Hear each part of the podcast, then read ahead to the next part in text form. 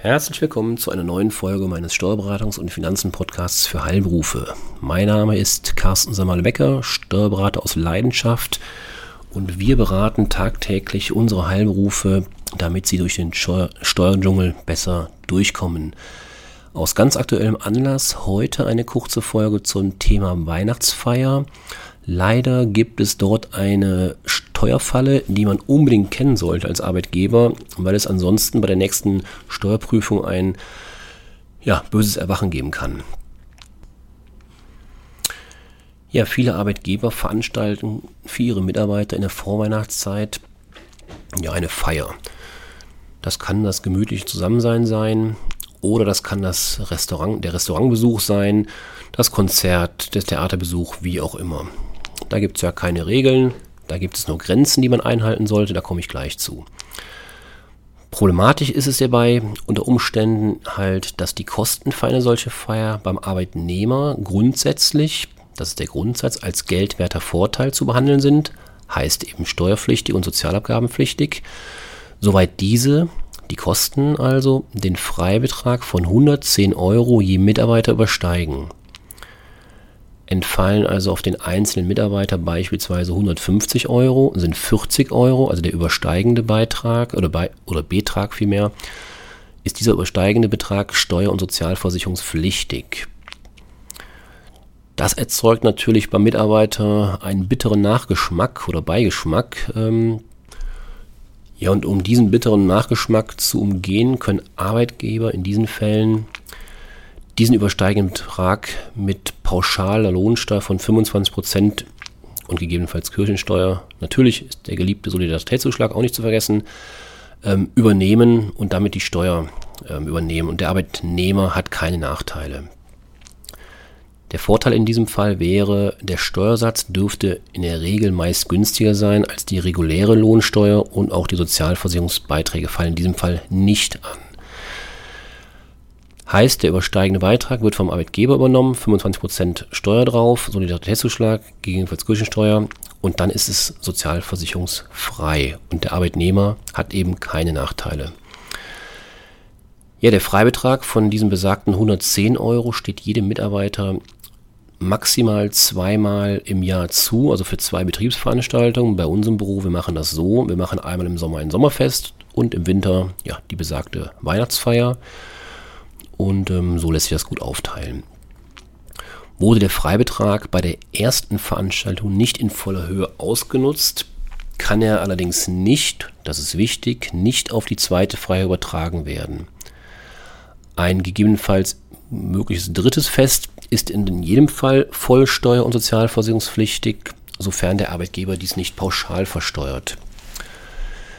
Wichtig ist nun, das einzubeziehen alle grundsätzlich alle Kosten sind, die für die Veranstaltung anfallen. Das können die Reisekosten sein, gegebenenfalls Übernachtungskosten, Raummiete, Verpflegung, Getränke und auch die Geschenke. Wenn Sie im Rahmen der Veranstaltung ein Geschenk übergeben, wird auch dieses auf die 110 Euro angerechnet. Kurzes Beispiel in dem Fall. Ähm, ja, der Praxisinhaber führt beispielsweise jetzt im Dezember eine eintägige Weihnachtsfeier durch mit Besuch eines Weihnachtsmarktes. Ja, für, für seine fünf Mitarbeiter, Arbeitnehmer sind dann folgende Kosten entstanden. Das ist die Reisefahrt, die Zugfahrt, das sind 200 Euro. Speisen, Getränke wären 340 Euro, heißt 540 Euro in dem Fall. Ja, geteilt durch seine fünf Mitarbeiter wäre das rein rechnerisch 108 Euro pro Kopf. Und damit wäre die gesamte Betriebsveranstaltung steuerfrei und sozialabgabenfrei, weil unter 110 Euro. Für den Unternehmer bedeutet das mitunter eine Rechnung allerdings mit spitzen Bleistift, damit die Gesamtkosten geteilt durch die Mitarbeiteranzahl im Rahmen bleiben. Das Problem kann sein, es gibt natürlich einige Probleme, aber ein Problem könnte sein, ähm, ja, wenn dann doch einige Mitarbeiter plötzlich ihre Teilnahme an der Weihnachtsfeier absagen, ja, werden dann diese anteilig geplanten Kosten auf die anderen umgelegt, mit der Folge, dass der Unternehmer nachversteuern muss, weil er die Grenze von 110 Euro überschreitet. Wir denken nochmal zurück an unser Beispiel. Die Kosten von 540 Euro, sollte jetzt einer seiner fünf Mitarbeiter ganz kurzfristig, krankheitsbedingt oder warum auch immer absagen, würden wir mit den 540 Euro, gegebenenfalls würden sich die Speisen und Getränke vielleicht ein bisschen reduzieren, kommt auf die, ähm, ja, auf die Vereinbarung mit dem entsprechenden Veranstalter an. Hat man Pauschalpreise zum Beispiel vorher ähm, vereinbart oder wurde die Zugfahrt vorher be bezahlt? Ähm, das muss man natürlich im Einzelfall alles klären.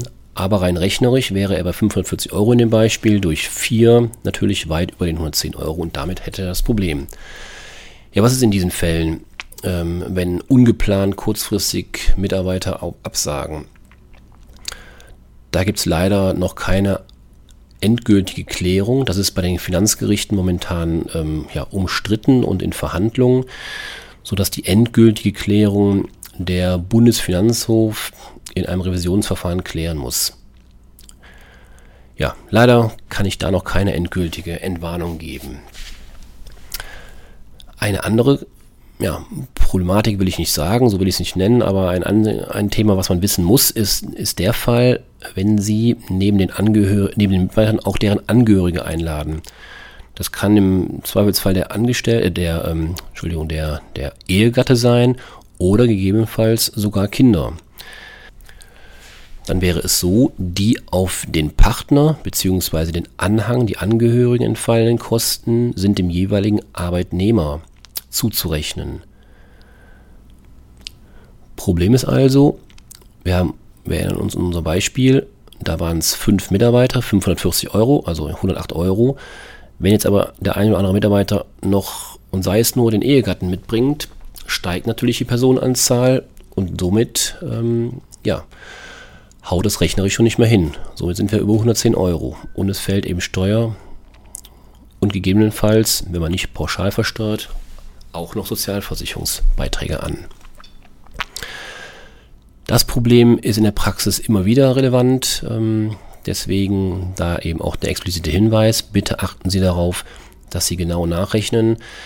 In der Praxis ist das natürlich leicht gesagt, ähm, auch die grundsätzliche Einhaltung der 110 Euro gestaltet sich manchmal schwierig, weil streng genommen, wenn Sie also eine offene Feier machen, also offen meine ich jetzt damit, dass Sie ähm, jetzt im Vorfeld keine Pauschalpreise mit den Veranstaltern, mit dem Restaurant oder ähnlichem gemacht haben, Sie gehen also mit Ihrer Belegschaft essen, dann müssten Sie ja rein theoretisch, um die Grenze definitiv einzuhalten, ähm, sich ständig beim Kellner, beim, beim Dienstpersonal, beim Servicepersonal erkundigen, wie hoch denn die Rechnung jetzt wäre, damit sie irgendwann sagen können, ja, jetzt ist es gut, jetzt zahle ich, jetzt mache ich eine Zwischenabrechnung und ähm, um die 110 Euro einzuhalten.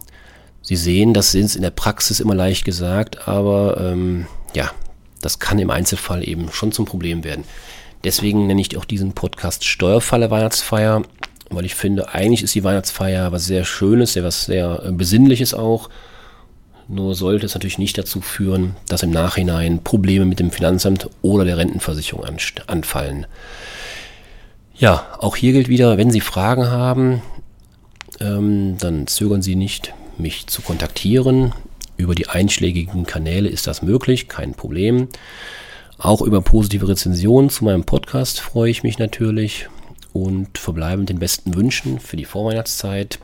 Machen Sie es gut, bis zum nächsten Mal. Tschüss.